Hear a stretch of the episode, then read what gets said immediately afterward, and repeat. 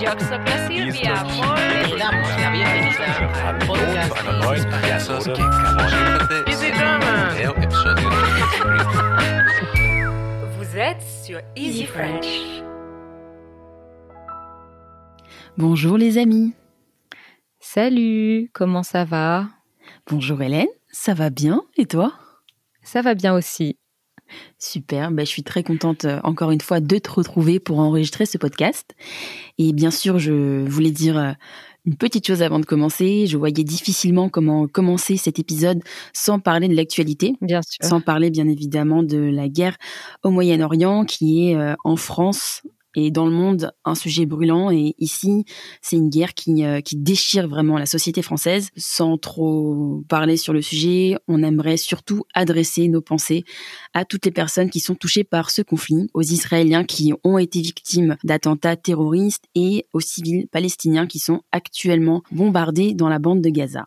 Merci d'avoir partagé cette pensée. C'est vrai que c'était important pour nous, les amis, de partager ça. On va pas s'attarder, bien sûr, sur le sujet et je propose qu'on commence euh, avec l'épisode.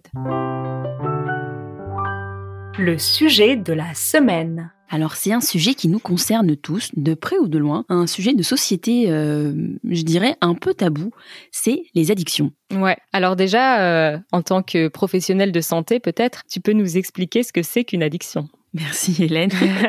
Alors je mets ma casquette de médecin pour vous dire que les addictions, c'est une dépendance à une substance ou à une activité qui peut avoir des conséquences assez dramatiques. Donc on peut perdre le contrôle au niveau de sa consommation, on peut avoir des troubles d'ordre médical, par exemple quand on fume, on peut avoir un cancer du poumon Mhm. euh, ou des perturbations de la vie personnelle. Un exemple un peu extrême, par exemple si on joue aux jeux vidéo, on peut y jouer tellement qu'on oublie d'aller au travail. Et là, clairement, on a sa vie personnelle, professionnelle et sociale qui en devient chamboulée. Mhm. Alors, euh, quelles sont les choses auxquelles on peut être euh, accro? Alors, il y a plusieurs choses. Il y a ce qu'on appelle les substances euh, légales. On les connaît, hein, le tabac, l'alcool, c'est des substances complètement euh, addictogènes, mais, euh, mais elles sont légales, elles sont commercialisées. Ouais. Et il y a d'autres substances qui sont elles aussi légales, hein, toujours, mais complètement détournées de leur usage. Et je pense notamment euh, à, à la colle Ouais. ou certains produits chimiques qui sont utilisés et qui sont détournés de leur usage, qui n'avaient pas des vertus de, de plaisir en soi, Ouais. mais qui en fait peuvent rendre complètement accro. D'accord. Est-ce que je pense que tu dois connaître par exemple le gaz hilarant? Alors, j'ai déjà entendu l'expression gaz hilarant, mais je sais pas euh, comment on peut se le procurer, euh, d'où ça vient. Tu sais, c'est euh, ces petites cartouches de gaz qu'on peut brancher à des siphons pour faire de la chantilly. Ah oui, ok, c'est ça. Ok, donc ça, c'est les substances légales, mais on entend aussi beaucoup parler d'addiction à des substances illégales. Oui, alors là, bah on connaît hein, euh, le cannabis, euh, la cocaïne. Euh, en France, la cocaïne, il y a plein de gens qui appellent ça la C. D'accord. Ouais. Je savais pas non plus. C'est vrai? Je Non. prends de la C, c'est de la cocaïne. Je savais pas du tout qu'on disait ça. Ouais. De l'héroïne, etc. Et il y a des addictions qui sont un peu plus subtiles parce que ce sont des addictions qu'on dit sans substance. Mhm. Et là, c'est tout ce qui est euh, jeu en ligne, jeu de hasard, donc bah, le casino, euh, jouer euh, au loto. Ouais. Mais on peut aussi être accro au sport ou au travail. Et ça, c'est terrible parce qu'en fait, c'est extrêmement bien vu par la société, alors qu'en fait, bah, sur le plan psychique, il y a, il y a un vrai problème, quoi. Oui, c'est vrai que ces addictions sans substance, ça peut être assez dangereux, je pense, parce que on met sans doute beaucoup plus de temps à s'en rendre compte, et l'entourage aussi met sans doute beaucoup plus de temps à se rendre compte qu'il y a un problème que quand on fume énormément ou quand on prend de la drogue. Ouais, effectivement. Alors quand euh, effectivement on joue euh, en ligne ou euh, qu'on joue trop au loto, ben on peut euh, on peut perdre beaucoup d'argent. Ouais. Après, c'est vrai que quand bah, on travaille trop, quand on est obsédé par le travail, c'est encore plus long en fait de, de s'en rendre compte parce que les conséquences, elles arrivent pas, elles arrivent pas tout de suite quoi. Est-ce que tu sais comment on appelle l'addiction au travail? C'est un anglicisme assez drôle. Oui, c'est le workaholisme, c'est ça? Ouais, ouais. Ouais. C'est marrant qu'on dise ça en français aussi. Ouais. Mais J'avais entendu dans une de nos vidéos, justement, euh, quelqu'un parler de euh, travaillophilie. De, de travaillophilie? C'est ça, et c'était euh, l'équivalent euh, français euh, de l'anglicisme workaholism. D'accord. Alors pour le coup, c'est vrai que le suffixe philisme, Ouais. phili pardon, il n'y a pas de connotation négative quoi. C'est-à-dire c'est quelqu'un qui aime beaucoup travailler. Oui, c'est ça. C'est vrai que du coup, ça enlève l'idée que c'est une addiction. Ouais. Ouais. Et toi Hélène, est-ce que t'es es accro à quelque chose? Je dirais que maintenant, je le suis plus. J'ai pas l'impression d'avoir des addictions, mais après, c'est souvent le problème aussi. Parfois, on s'en rend pas compte. Mhm. Quand j'étais plus jeune, euh, j'ai fumé des cigarettes à peu près pendant 4 ans, de 16 à 20 ans. Ok. Et euh, je sais pas si c'était vraiment une addiction, parce que c'est vrai que je fumais tous les jours et plusieurs fois par jour, mais c'était vraiment facile d'arrêter, je me souviens. Donc euh, je me demande si c'était vraiment une addiction, parce que quand on peut arrêter si facilement, euh, je sais pas si on est vraiment accro en fait. D'accord. Et tu fumais combien de cigarettes par jour Ça dépendait des périodes, mais euh, entre peut-être euh, 5 et 10, on va dire. Ah ouais, d'accord. Donc c'était un, un vrai budget. Oui, euh, c'était une vraie habitude ancrée, mais pourtant, euh, quand j'ai voulu arrêter, ça m'a vraiment pas semblé très difficile. Donc peut-être que comme c'était que pendant quatre ans, j'avais pas eu le temps tellement de m'habituer. Et je pense aussi que c'était vraiment plutôt une une habitude liée à mon environnement social et que en fait, quand j'ai changé d'environnement social et que j'avais beaucoup moins de gens autour de moi qui fumaient aussi, l'envie de fumer petit à petit s'est dissipée toute seule Ok. C'était pas une addiction très addictive, on va dire. Et là, depuis que t'as 20 ans, t'as plus d'addiction. Euh, bah, c'est, tu parlais des, des addictions euh, sans substance. Alors je me dis que j'en ai peut-être, mais que je m'en rends pas compte. C'est vrai que je fais beaucoup de sport et parfois j'ai du mal à ne pas en faire. Et je m'en rends compte que parfois c'est dommage de prioriser le sport par rapport à d'autres choses. Donc j'essaye d'y faire attention, on va dire, pour pas que ça devienne euh, une addiction et pour pas que ça me coupe d'autres choses importantes dans la vie. Donc on va dire que j'essaye d'être vigilante un peu à ça. Et c'est la même chose pour le travail, bien sûr. Mais euh, mais je pense pas avoir d'addiction. En tout cas, j'essaye d'y être vigilante pour euh, l'éviter. Et toi? Eh bien, moi, malheureusement, j'aimerais bien hein, avoir une addiction euh, au sport et au travail. Mais c'est pas le cas. Mais moi, c'est plus euh, ce qui est euh, nourriture. Je suis complètement accro au café et au Coca Zéro. Ah ouais, donc à la caféine en fait. Ouais, sûrement, ouais. Je pense qu'il y a des jours où je ne bois pas d'eau et que toute l'eau que je consomme, elle est soit dans le café, soit dans le Coca Zéro. Ah ouais. Ouais. Et euh, il y a des jours où t'en bois pas du Coca Zéro Ça doit arriver, mais c'est rarissime. Hmm. Un jour, sans faire exprès, j'avais acheté euh, du déca, donc du café sans caféine, et euh, je m'en étais pas rendu compte, et euh, j'ai eu les pires maux de tête de toute ma vie. Ah ouais, donc le manque de caféine t'avait donné mal à la tête. Ouais, et c'était même pas euh, placebo, c'était pas parce que je savais que j'avais pris du déca, parce que je le savais même pas, Ouais. et c'est après coup que je m'en suis rendu compte en fait. Waouh. Mais toi aussi, tu bois beaucoup de café, non? Non, vraiment pas. Non? Non, non. Ah ok. J'aime bien le café, mais si j'en bois pas, ça me manque pas du tout. D'accord. Ah oui, moi je dois en boire minimum trois tasses par jour, je pense. Je sais pas quelle est la limite, à partir de quand c'est mauvais. Je crois qu'il n'y a pas vraiment de dose qui soit euh, euh, mauvaise, en tout cas pour l'organisme. Ouais. Mais en tout cas, c'est vrai qu'on dit qu'après trois doses de café, on peut avoir euh, des effets un peu indésirables, comme euh, les tremblements Hmm. ou le cœur qui bat très vite, ce genre de choses, quand on n'est pas habitué à en boire. Mais c'est vrai que je vois plein d'émissions qui passent sur le sujet qui disent qu'au final, le café en soi, c'est pas mauvais quoi pour le corps humain. Hmm. Bon, c'est plutôt une bonne nouvelle pour toi. c'est plutôt une très bonne nouvelle. Par contre, le Coca Zéro, euh, j'ai lu que les, les faux sucres qu'il y a dedans, les édulcorants, Ouais. venaient d'être euh, catégorisés par l'OMS comme possiblement cancérigènes. Oui, donc ça c'est plus inquiétant, ouais, Donc effectivement. ça, c'est plus inquiétant. Mais bon, il faut que je me soigne. Ouais. Bon, euh, les amis, on espère que si vous aussi vous avez des addictions, euh, vous arrivez à en prendre conscience et à essayer de remédier à ça. Et euh, je propose qu'on passe à la rubrique suivante pour euh, une petite recommandation sur le sujet. La minute culture. Alors, c'est une recommandation qui tombe à point nommé. Mhm. C'est une web série, donc une petite série qui est diffusée sur notre chaîne préférée, Ouais. Arte. Arte, qui s'appelle Dopamine. Ok. Alors on l'a pas dit, mais la dopamine, c'est euh, cette molécule qui est sécrétée quand on consomme quelque chose qui nous fait plaisir et qui nous donne envie de toujours y retourner. Mhm. C'est cette méchante molécule, la dopamine, qui est responsable des addictions. C'est pas ce qu'on appelle euh, l'hormone euh, du bonheur ou du plaisir? Exactement, l'hormone du bonheur et du plaisir. C'est ce qu'on sécrète quand, euh, quand on fait du sport, quand on fait l'amour, quand on fait du shopping, quand on mange du chocolat. Hmm.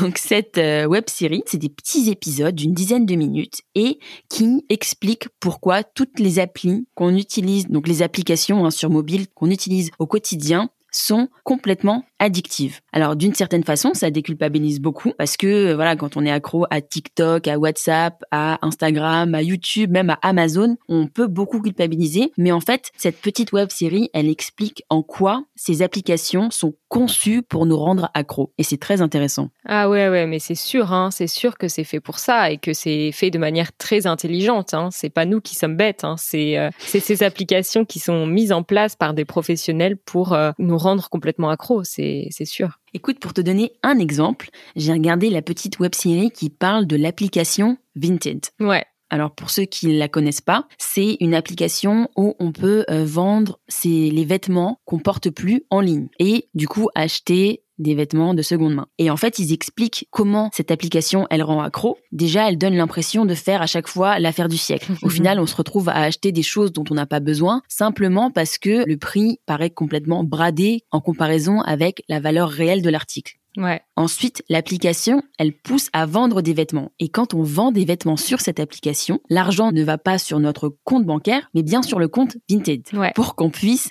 de nouveau acheter des vêtements qu'on ne met plus. Bref, c'est un cercle vicieux. Et en plus de ça, on a l'impression de faire une bonne action parce qu'on achète de seconde main et qu'on se dit que c'est bon pour la planète. C'est quand même bien vicieux tout ça, non? Ouais, c'est très vicieux et j'ai pu l'expérimenter parce qu'à un moment, j'ai voulu aussi vendre des affaires, faire du tri dans mes placards et j'ai utilisé Vinted et c'est vrai que j'ai trouvé ça très addictif. J'étais tellement contente à chaque fois que je vendais quelque chose, je me précipitais pour aller l'envoyer et ça me donnait envie de chercher encore plus de choses à vendre et bien sûr, effectivement, comme tu l'as dit, après on a une petite cagnotte et on se dit bon, bah autant remplacer ces vêtements par d'autres vêtements euh, que j'ai plus envie de mettre maintenant et, et ça pousse vraiment ouais, à, à continuer de consommer euh, sur l'application. Donc c'est très très bien fait. Ils sont forts. Ouais. Et ben moi ça m'a le fait d'avoir vu euh, cette petite série, ça m'a remis un peu en question parce que moi j'utilise beaucoup cette application mais surtout pour acheter des choses plus que pour vendre Mhm. et je crois que je, je vais vraiment essayer de diminuer ça. Ouais,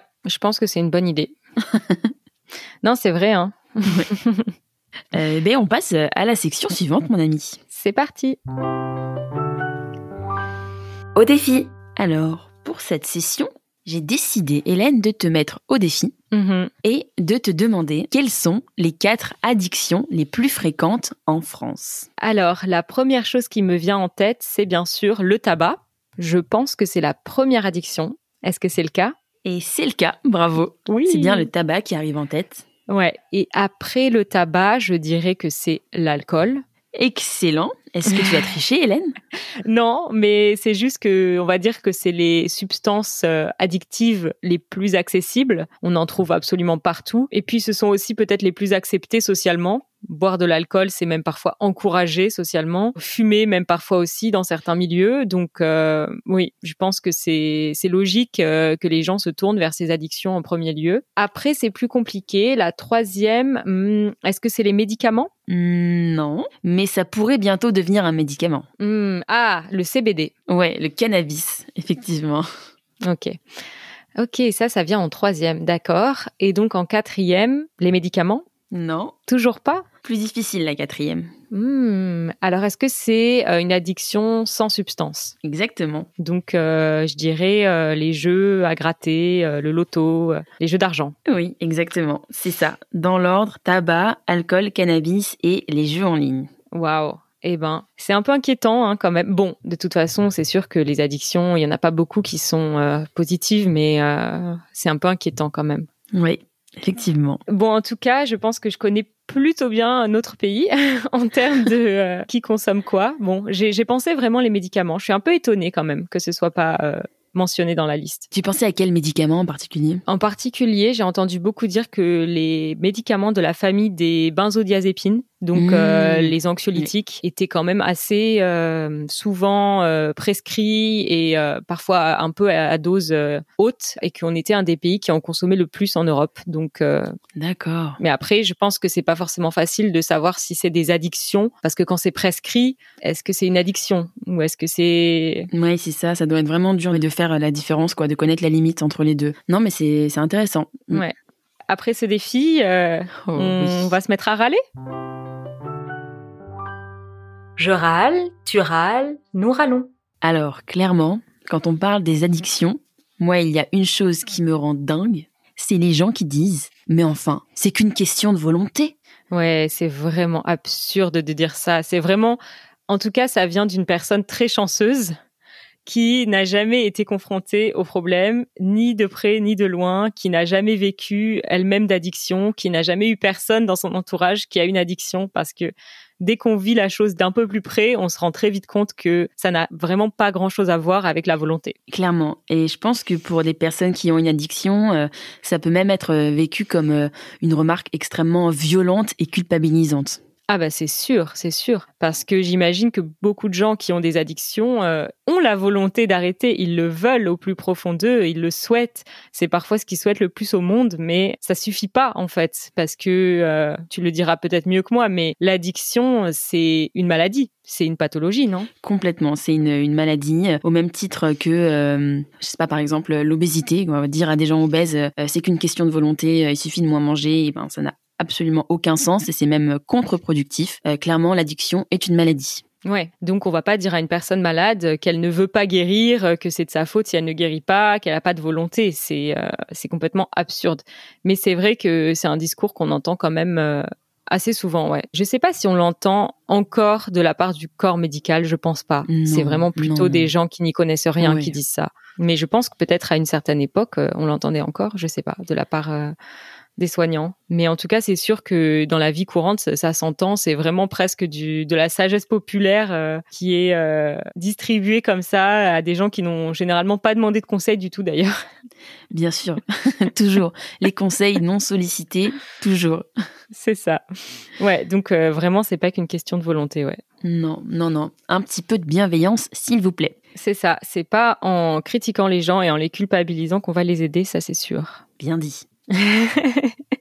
Et je crois que euh, cette semaine, quelqu'un nous a posé une question, n'est-ce pas? Oui, oui, oui, on a reçu une petite question, donc qui n'a rien à voir avec le sujet, mais euh, c'est une question euh, assez mignonne et donc euh, on vous propose euh, de l'écouter avec nous, les amis, tout de suite après.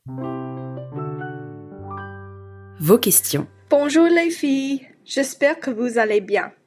Je m'appelle Abby et je suis américaine.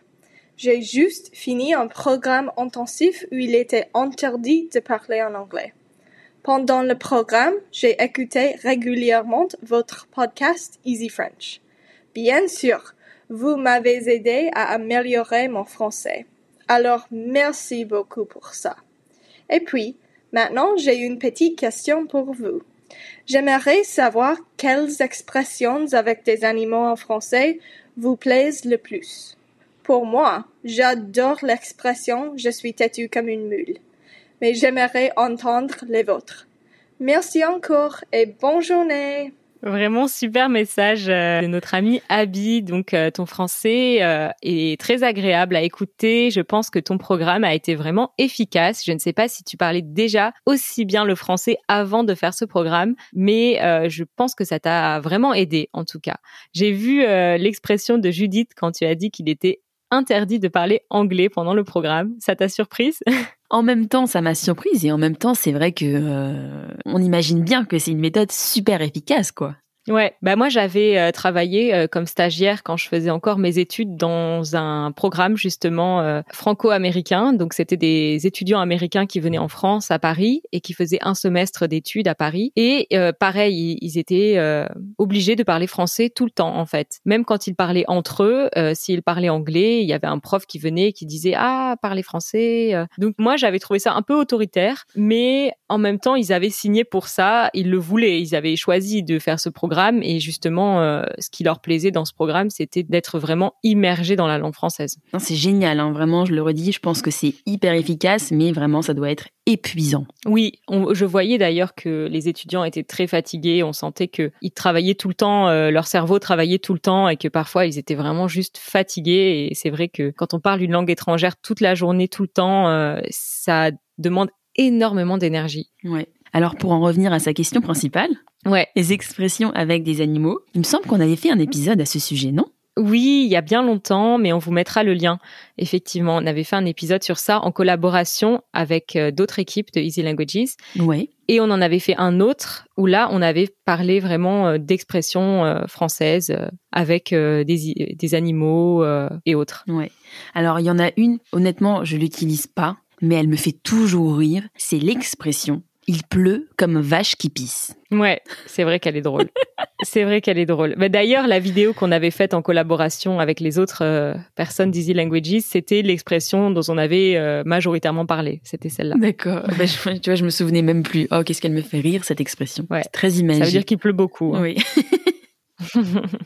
Et toi, il y a des expressions que t'aimes bien? Moi, j'aime bien quand les poules auront des dents. Hmm. Je trouve ça assez drôle. Donc, ça veut dire quelque chose qui n'arrivera probablement jamais. On peut dire euh, ça arrivera quand les poules auront des dents. Euh, je trouvais ça vraiment drôle depuis que je suis petite. euh, ça me fait rire parce que j'imagine des poules avec des dents et c'est assez comique. Et après, il y a aussi sauter du coq à l'âne. Ça, c'est assez drôle. Ça, ça veut dire passer d'un sujet à un autre, mais qui n'ont aucun rapport. On saute du coq à l'âne.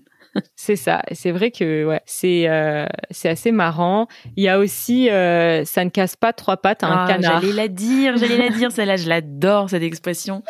C'est euh, quand quelque chose est pas si génial que ça. Par exemple, quelqu'un s'extasie, je sais pas, d'une série télé, et on va dire, bah non, elle casse pas, elle casse pas trois pattes à un canard, quoi. Ouais, ça veut dire que c'est ça vaut pas grand chose finalement. ouais, c'est ça, pas si bien que pas ça. si dingue que ça. Ouais. Après, il y a la classique euh, poser un lapin, Hmm. donc, euh, donner rendez-vous à quelqu'un et ne pas y aller, ne pas s'excuser, euh, laisser simplement la personne planter là. En français, on, appelle ça poser un lapin. C'est assez drôle aussi. Ouais, ouais, elle est très marrante. Moi, ça en fait déjà beaucoup. Hein. ça en fait déjà pas mal, hein, bien sûr. Ah, une dernière que je trouve drôle aussi, c'est on n'a pas gardé les cochons ensemble. Oh là là, génial. Et qu'est-ce qu'elle veut dire exactement, cette expression? Ça, ça veut dire en gros, euh, on n'est pas potes. On peut dire ça quand quelqu'un se comporte avec trop de familiarité, par exemple. Euh, on trouve que c'est trop familier, que c'est pas respectueux. Bah, on peut dire, euh, mais pourquoi elle me parle comme ça? Euh, On n'a pas gardé les cochons ensemble. On n'est pas, on n'est pas amis d'enfance en fait. Oui, c'est ça, on n'est pas amis d'enfance. Et donc, on peut pas, tu peux pas tout te permettre avec moi euh, comme pourrait se permettre une amie d'enfance. C'est ça. On voit vraiment le euh, le passé de notre pays en fait aussi grâce à ces expressions. C'est vrai, t'as On raison. voit qu'avant, euh, être proche de quelqu'un, c'est quelqu'un avec qui tu gardes les cochons. Oui, c'est vrai qu'elles sont anodines, ces expressions, et pourtant, c'est vrai, elles en disent long sur, euh, sur notre langue et, et sur notre culture. Ouais, vraiment. C'est vrai que c'est assez fascinant les expressions. On vous mettra le lien de ces deux épisodes dans les show notes de l'épisode. Et euh, je pense qu'on se rapproche de la fin. Malheureusement. Euh, bien sûr, on reste encore un peu pour les membres d'Easy French, donc euh, les membres de notre communauté. Euh, si vous en faites partie, restez bien présents avec nous pour écouter ce qu'on va dire par la suite. Et si vous souhaitez rejoindre la communauté pour avoir plein de ressources extra, les transcriptions interactives du podcast, l'aide au vocabulaire, le bonus, n'hésitez pas à aller sur easy-french.org slash membership et à vous inscrire. Et sur ce, les amis, on vous dit à très vite. À bientôt!